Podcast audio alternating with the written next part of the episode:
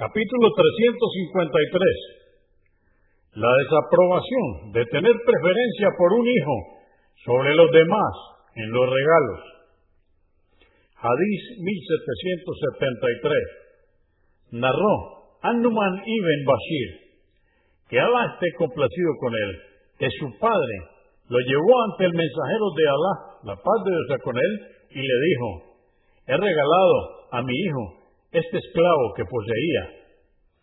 Le dijo el mensajero de Alá, la paz de Dios con él, ¿a cada uno de tus hijos les has hecho el mismo regalo? Dijo, no.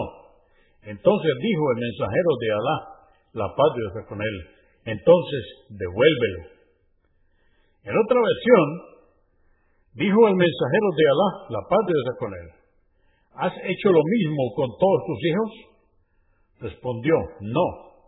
Dijo, teme a Alá y sé justo con tus hijos.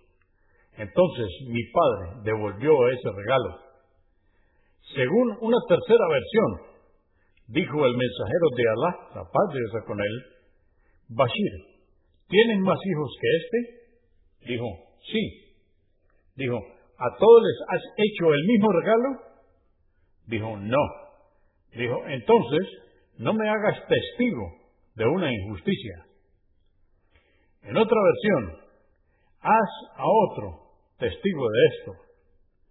Después le dijo, ¿no te gustaría que todos te trataran bien de la misma forma? Dijo, claro que sí. Dijo, entonces no hagas eso.